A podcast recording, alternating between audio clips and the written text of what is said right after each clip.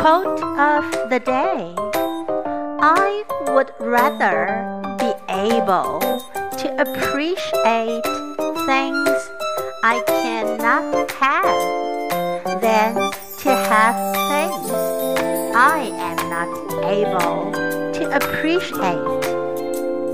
By Elbert Hubbard. I would rather be able to appreciate things I cannot have than to have things I'm not able to appreciate. Word of the day Appreciate. Appreciate.